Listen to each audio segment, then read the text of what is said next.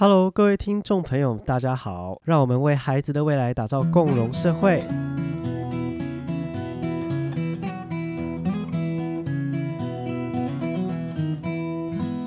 欢迎收听《爸妈三点零》，这里是最温暖、正向又充满理解的 Podcast 频道。爸妈三点零将会分享教养、家庭关系、教育相关的资讯与观点哦。我是小朱老师。那今天呢，我是以单口的方式跟听众朋友们做分享啊，因为今天薛 y 我让他休假一天呐。那如果有听众朋友真的很想念他的话，没有问题，你就留言。我看留言数如果超过呃五十个以上哦，是在呼唤我们学语老师的话，没问题，我就立马哦要他来做一个单口跟大家分享哦。好，那今天的单元是小恶魔失控现场第三集。今天这一集呢，我会分享一个听众朋友的私信啦，因为他就私信给我，他有问我一些问题，那我也会分享后续我怎么去协助这位听众朋友的哦。那下面我会把他这个稍微信件呢。念出来给大家听哦，小朱老师你好呢，我已经听 podcast 有一段时间了，那想了很久，还是决定要写封信给你，因为我觉得我的孩子真的很辛苦哦。哦，然后接下来他还有跟我讲他孩子的，呃，就小明吧，那我还是把他做一个处理了哦。好，那我就会称他的孩子是啊慧慧哦，慧慧她目前小学二年级，在课堂上，在成绩上，在班上的表现呢，算是中间啊，中间程度哦。那学校老师其实也很喜欢他，也会说他很聪明啊，很可爱啊，个性很活泼啊。那所以在学校的表现呢都还蛮好的啊，我也感到很开心、很欣慰哦。可是呢，在家里哦，就是写字这件事情非常非常困扰他，因为呢，他不喜欢写字，每次写字呢就会花很久时间，那常常很多字也写不出来。可是很奇怪的是，他明明就认得这些字的，他喜欢读书的，他其实每天呃回家。在吃饭之前都一定会拿书来看，可是呢，阅读都没有问题，但写就是写不出来，我也觉得很奇怪。另外一件事就是他写久了就会喊手酸。那虽然这样，我我还是知道他其实是很想要完成这个功课，因为我每次呢都会看到他写了很久，然后想很久，可是他还是一直坚持的把它做完，因为他觉得这是他要做的，他觉得担心隔一天他如果去学校可能会被老师骂啊，或者他不希望这样子，所以我也看了很心疼，我不知道该怎么办，所以想请问小朱老师该。该怎么样协助他呢？好啊，他这个信件内容大概就是分享到这里哦。那其实我要跟呃听众朋友们讲一下，这个大概七到九岁的这个阶段哦，其实这个年龄在书写上有一个蛮重要的发展目标，就是要让他慢慢的习惯写字这件事情，而且要逐渐的发展出就是流利的笔顺，因为这样呢。随着年龄越来越大嘛，所以这是年级越来越高的时候，他才可以去做更多的一个叙述表达的呈现，因为他脑中想到的句子啊，或者他现在在写作文的一个目就是主题，他才可以在脑中思考的时候，同时把它书写出来。所以在这个阶段，主要是流利度。可是呢，可以看到这个慧慧呢，这个孩子二年级的慧慧，他其实就是在这个流利度出现很大的状况。哦，那其实我就因为妈妈有这样的要求嘛，所以后来我也就是回信给他，也是请妈妈呃帮我录两段影片，让我稍微看一下他的一个在书写过程中的一个状况。第一段影片，我要他就是把他写字的时候，连同坐姿的影片，就是尽量拍到就是呃桌子啊、手部、头、手还有脚。都可以这样拍到一个整体的一个姿势，把这影片呢拍摄下来就传送给我，也是希望影片啊，因为我觉得影片可以看到整体的表现，它不像照片呃静态的照片，只是只能看到一一一个瞬间而已。我希望可以看到他写字的一个过程，所以第一段影片呢就是他写字连同坐姿的影片哦。那第二段影片呢，我就请这个妈妈就是近距离的拍摄写字的手怎么握笔的，还有说她写字的就是写在纸上的这个比较近距离的一个影片，然后把它拍起来之后也传送给我。那这让我可以比较能够判断他啊会会整体的一个状况，因为我知道写字其实绝对不是只有手部的因素了，很多很多额外的因素要要要去想进去的哦。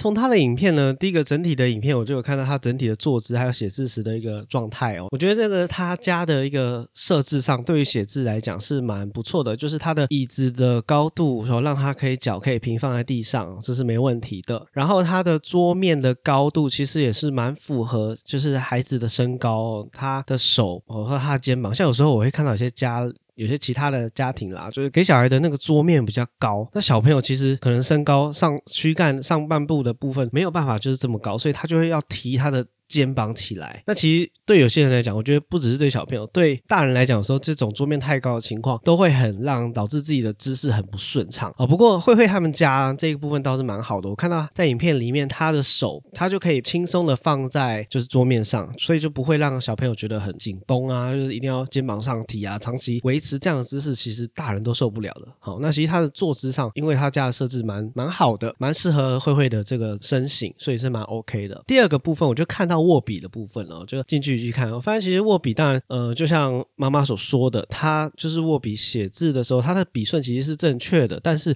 确实会很卡，就是每一个字在写之前都会有点卡，他要想很久。那另外一个部分有发现到，他握笔的姿势明显是比较需要改变的哦，因为他的虎口横在握笔的时候，他的虎口是没有空间的。其实我们想象一下，我们一般握笔的时候。我们可能用前三指啊，就是大拇指啊、食指啊跟中指来握握这支笔的时候，我们这三指握住的时候，其实我们的虎口是会有一个小圆圈的。我知道应该有些人也会这样，就是虎口是完全没有空隙的，因为虎口是有空没有空隙的状态。其实，在写字的时候呢，会更费力。我假设我们在写一个好大大小这两个字，好大好大就是一横一撇。对？往左撇跟往右撇就是一个大字嘛，对不对？我们如果是虎口有空间的话，我们会怎么移动呢？我们就只要动我们的指尖的部分，我们动指尖这样，就直接往从左边往右滑，哦，这笔顺嘛，哦，有先一横往右滑，然后再上用指尖这样移动往上移，然后往下往左下滑一撇，然后再再从中间的那个地方哦往右下滑，这样就形成一个大字。所以我们移动起来就会只用到手指的部分，可是可是如果说今天这个人呢，这个小朋友他虎口完全没有空隙的话，他会怎么移动呢？他就会整个手臂移动，他会用整个前臂哦，从手肘到手整个手臂这样子，从左往右写，然后再从上往往左下撇，然后再从。中间的部分往右撇，这样大才写出来。光写这样一个只有三个笔画的字，因为这个虎口没有这个空间的一个表现的差别，对一个小朋友来讲哦，他就会比较容易感受到劳累，这就有差了。代表呢，他的手指跟虎口的这种肌肉耐力跟协调性都没有这么好，所以导致他握笔的姿势不正确。那因为这样不正确之后，哦，像信件里面讲的，慧慧会常常跟他说手会很酸，因为他整个虎口的这个空间没有出来。所以会酸哦。那另外会酸还有第二个原因，就是上臂的稳定度。好，我们思考一下，我们写字，我们的上臂是不太动的，我们只要动手腕或只要动我们的手指头，其实就可以把一个字写出来了。可是呢，如果当有些小朋友哦，他们上臂的稳定度不够，你觉得看他写字的状态是这样哦，整只手都在动，他不是只有手腕跟手指头，他整只手都在动。那这样的话会消耗很多的力量嘛？因为它要不断的移动很很大范围的面积，所以其实从影片中也看到会会有这个状况。所以为什么他手会酸？其实很多原因就在这里，手臂的一个耐力啊、稳定度啊、协调性啊，导致他就是写字的时候会很很酸。那这些都是比较偏向是动作的部分，影响书写动作的部分。那另外我还是有看到，呃，他确实在写字的时候呢，会想很久。那因为妈妈在信件里面也告诉我们，其实她是认得很多字的，可是，在写字跟笔顺的执行上就不是很顺的。那其实代表她其实视觉的学习是没有问题的哦。那为什么写字的时候就会卡住？那其实这跟呃我们大脑是蛮有关联性的，就是我们接收讯息，接收讯息就是说透过我们的眼睛接收嘛，或者透过一些器官接收讯息，然后接进去之后，讯息会传到大脑去做一个整理啊，去做一个统整。那接下来呢，我们可能会把这些我们接收到的讯息呢，放在储存在我们大脑里面。那我们可能有用的时候才要拿出来嘛。那接下来才输出讯息，可能我们要讲话。像我现在要讲话，我其实我讲的话都是我以前想过的、我听过的、看过的，所以我才讲得出来。那我讲出来就是输出的一个方式哦，或者是我认得，其实也是输出的一个方式，没有错。可是呢，写字其实也是输出的一个方式哦。所以呢，因为他是认得的，所以我可以判断说，呃，慧慧在接收讯息的时候没有问题，他眼睛都都看得到，而且看得明白，而且记得住。记得住也代表什么？代表说他在大脑同整整理讯息的这一个部分其实是没有问题的。可是呢，他在写字写出来、输出来的时候出现问题的时候，那代表他在输出，尤其是透过动作来输出的时候是有一些状况的。所以他输出书写这件事情就变得。很复杂哦。因为其实书写真的想一想哦，这件事情对于我们大人来讲，或对一般的孩子可能来说很容易哦，就是很简单嘛。我怎么想，我怎么写，很快。可是有些人或像慧慧啊，他就是就特别困难了。他从第一个笔画，从哪边开始？第一步从左边呢，还是上面呢？那下一步又是怎么样的？下一个笔画是在哪里呢？对不对？所以他一边要想，同时要看，同时要写。对于有些孩子来说，就是这一点很困难，他变得比较复杂。我们刚刚也讲到，慧慧她本身的这个动作上，尤其是在握笔的姿势啊，跟她上臂的这个稳定度又没有这么好的时候，他就会变得很困难了。你想想看嘛，其实就是像我，你叫我同时要呃录 podcast，同时要写笔记然后，同时又要听别人讲话我，同时要想事情的时候，那一定会很乱嘛。东西多的时候，事情变复杂的时候，其实处理起来就会变得很慢嘛。对慧来讲一样，他一边想一边看一边写，加上他写的这个能力，动作上、协调上、耐力还有稳定度呢又比较弱，所以整个事情对他来讲就非常非常困难，所以他写的就会更慢。那其实这些事情可能看起来都会觉得说，哦，那就是训练嘛，或是我们就放轻松，就等一下。可是当孩子呢，当慧慧他又是这么个性比较负责的一个小朋友的时候，他就会写的很久，然后写的很累，心累，体力上也累。那妈妈也了解他，所以我觉得这个妈妈很好，她她觉得看的是很心疼的，她没有因为这样就是觉得一直给他压力，她反而是。想要帮助这个孩子，我觉得这第一点来讲，这个妈妈其实就是这位听众朋友，就是做的已经很努力了，只是她不知道方法嘛，她不知道到底怎么去看待就是慧慧的这个状况，所以她今才会来找小周老师协助。那我觉得我也很开心有机会可以协助他。那后来因为我这样整个分析之后，我也给他一些建议啦，就是说我觉得一次要搞定所有事情其实是不容易的。对对对，我们还是要有一些呃，算是步骤了，来让他，尤其是像我刚刚讲最后那个，就是关于就是输出的这个部分，书写输出的这个部分，你说要短期之内去改善它，其实是相对来讲比较困难的。应该说不是困难，就是没有办法快速，这不能求快的，因为这个东西是呃，他从小到大的累积，他现在已经二年级了，他从小到大累积到现在这个程度这个样子，所以你要他在可能一个礼拜哦，可能一个月。然后马上做了一件事情，马上这件事情就变得很顺畅的话，我觉得是嗯有点强人所难，也给他给妈妈或给慧慧来讲都太大的压力，所以我会建议是比较按照顺序、按照步骤的方式去慢慢让慧慧对自己更有信心，或对自己越来越能掌握的话会更好。所以呢，我会建议先第一个先调整他的一个写字的一个过程，那第一个就是先暖身。哦，我们都知道，其实，在做运动以前，先暖身都可以帮助这一个人的运动表现会更好的。所以，先暖身，我觉得是一个很重要的方式。那我建议就是，这个暖身呢，就不会只有说哦，手指暖身没有。我是觉得它可以做更整体的暖身。就像我刚刚分析出来，慧慧的她的上臂的稳定度也不够，所以我建议他的暖身方式可以先，就是我们坐在这个他的椅子上，那他的椅子是没有扶手的，没有扶手，他手就可以撑在。椅子的两边这样子撑着哦，就是好像手放在椅子两边，然后稍微抬，好像要抬屁股，可是也没有，因为他可能力气没有这么够啦，那就是尽量往下压这样子，尝试让自己身体抬起来这种感觉，做个五五秒钟，三到五秒钟，然后就做个三次。那为什么要做这个动作呢？因为其实这个动作。就好像我们在做大人啊，在做俯卧撑的时候，就是手伸直的时候，就其实这个动作是在建立这种上臂的一个稳定的程度，也是在写字前让慧慧的上臂呢，好像透过这个暖身呢，提醒他的上臂可以呃更有力一点，在使用的时候会更顺畅一点。那另外呢，就是两只手呢，呃，这个做完之后，这两边抬屁股做完之后，两只手呢放在大腿上。做前背的翻掌哦，翻掌运动。你一开始是手掌向大腿，然后翻起来，手背向大腿，这样子连续这样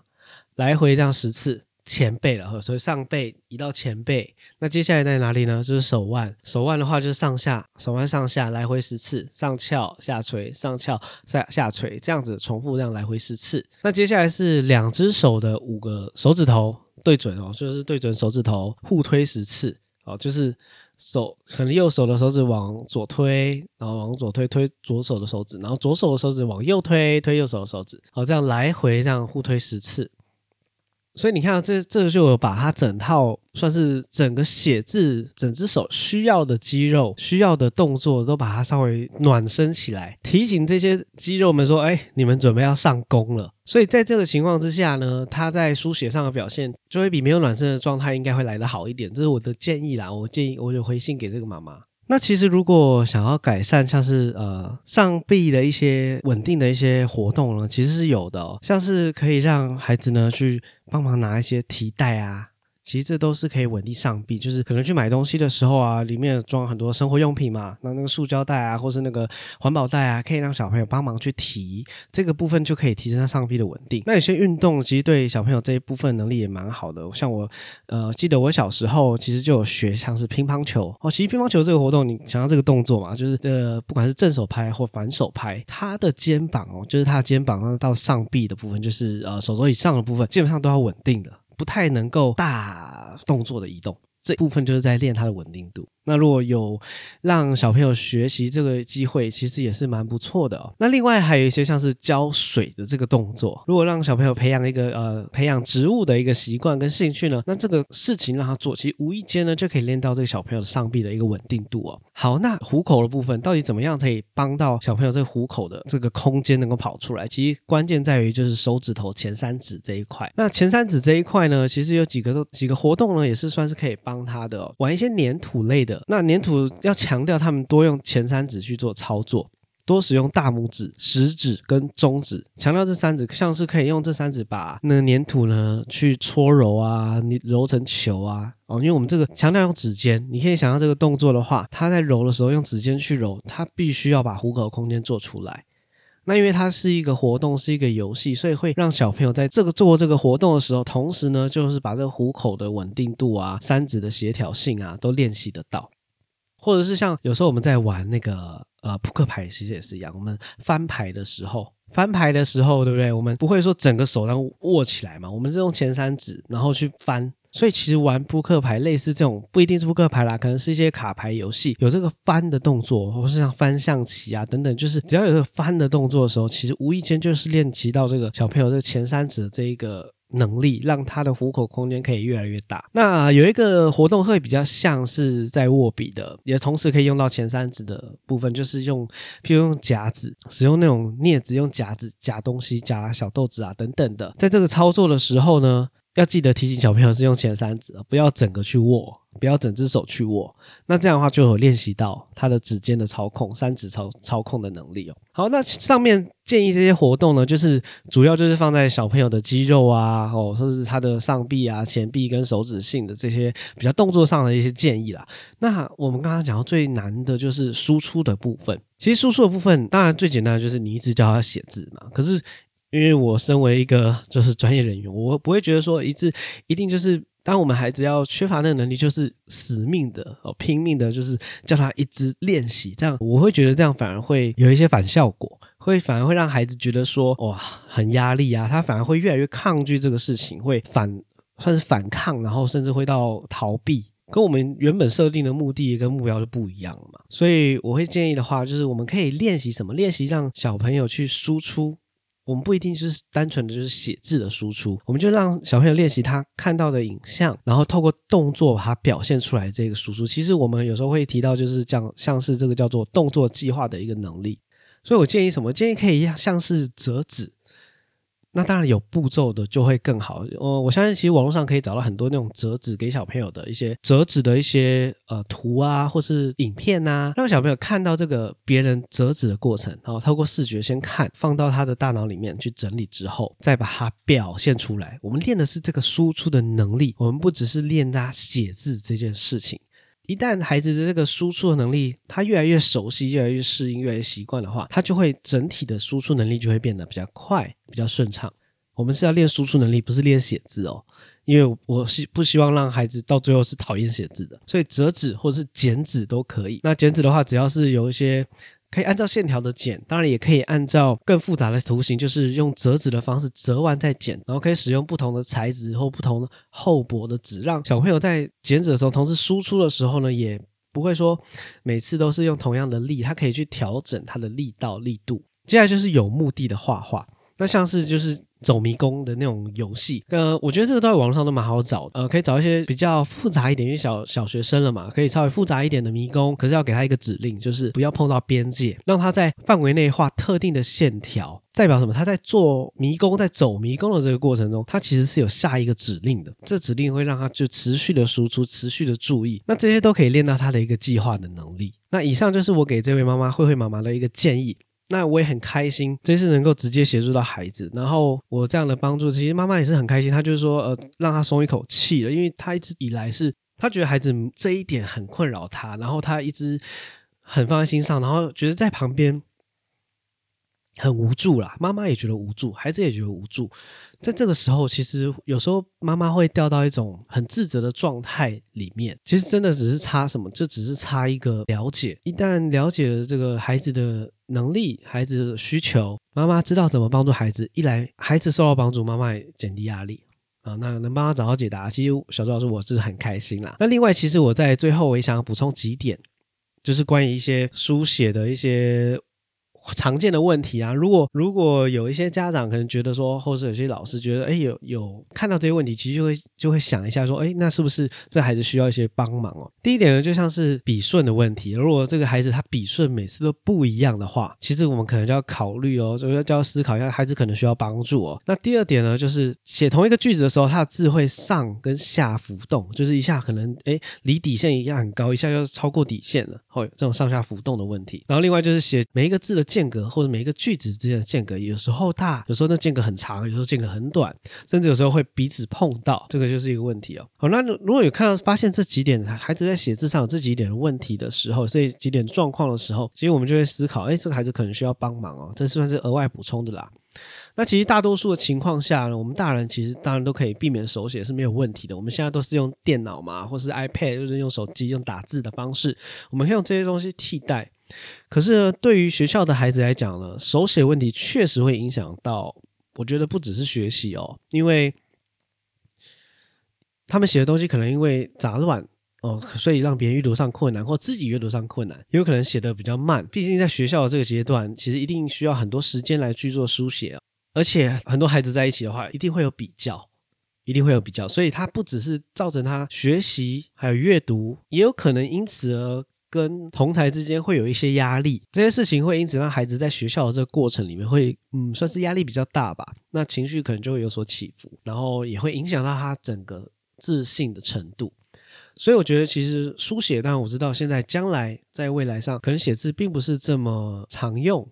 但是我真的觉得，呃，在求学阶段的话，我们还是要注意这个能力，因为它影响的也不单单只是写字，那只是要找到方法，找到方式哦。今天真的很开心，可以跟大家分享哦。那在分享过程中，如果有些字词呢，呃呃，听众朋友觉得比较深，没有关系的，你可以私讯给我，跟我们讨论，或者你还有遇到什么其他问题，你想要知道更多相关的一些资讯啊，或更多相关的一些技巧等等的，欢迎大家私讯来跟我讨论哦。好的，那今天的节目就到这边啊，告一段落喽。那接下来最后的尾声呢，我还是希望呃，听众朋友们。能够给我们一些正向的回馈，不管你在哪个平台收听的话，请尽量的帮我们留言啊！如果有给予评分的话，尽量给我们五星的好评。然后再来的话，分享你觉得好的内容给你身边有需要的朋友知道。我相信呢，爸妈三点零可以帮助到他们了。好，那今天就到这边，大家拜拜喽。